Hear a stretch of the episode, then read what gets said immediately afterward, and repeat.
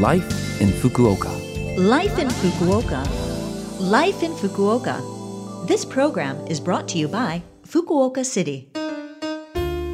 Good morning, and thank you for listening to Life in Fukuoka on Love FM with me, Colleen.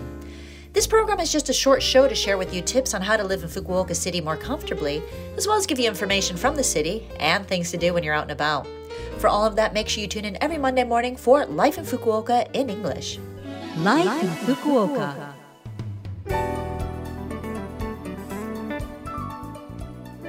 From June to July, during Japan's rainy season, you can enjoy the sight of one of Japan's native plants, ajisai, or hydrangea in English. These blooms, which look like flowers, are not considered true flowers. Sepals, or modified leaves, make up most of the bloom and can be seen in colors from white to shades of blue.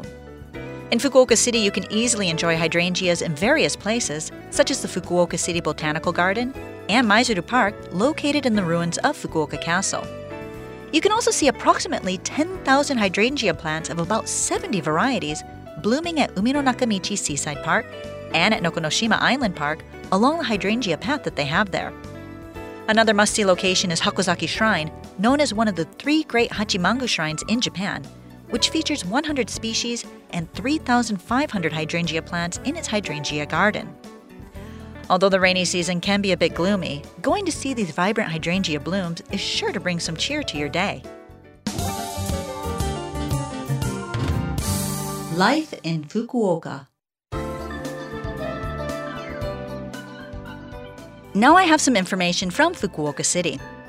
The upcoming Fukuoka 2023 FINA World Championships is just a month away. On July 14th, Fukuoka will host the World Aquatics Championships for the first time in 22 years.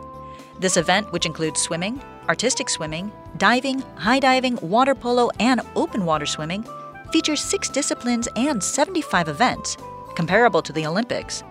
Approximately 2,400 athletes from over 200 countries are expected to participate.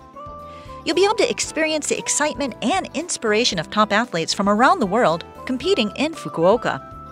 The Japanese national team will include notable athletes such as Tomoru Honda, silver medalist in the butterfly event at Tokyo 2020, Yui Ohashi, double champion in individual medley, Rikako Ikee, who achieved four titles in butterfly and freestyle at Japan Swim 2023, and Yukiko Inui, gold medalist in artistic swimming at the Budapest 2022 World Championships. For the schedule of events and ticket information, please search for Fukuoka 2023 FINA World Championship tickets. Let's enjoy the festive atmosphere of the event together at the venue and on television, where the citizens of Fukuoka and spectators from around the world come together in excitement for this event. To continue, I'd like to share a little bit of information from the Fukuoka City International Foundation.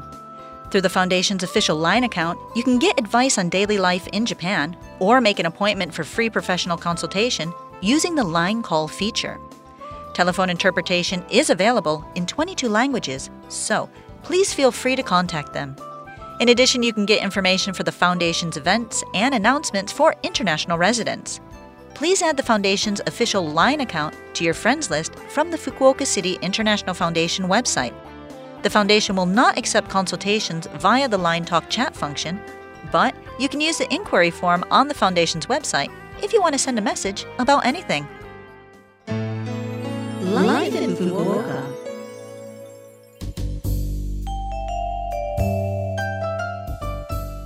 All right.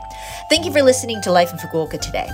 I had a lot of information to share, and there is that phone number that you might like to hear again, which you can if you listen to this program's podcast, or you can check out the blog and the contents of this program to get that information.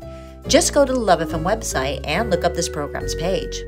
We're also asking for messages from our listeners. Any message is great. Let us know what you think about the show or things you've discovered in Fukuoka. The email address to send to is 761 at lovefm.co.jp.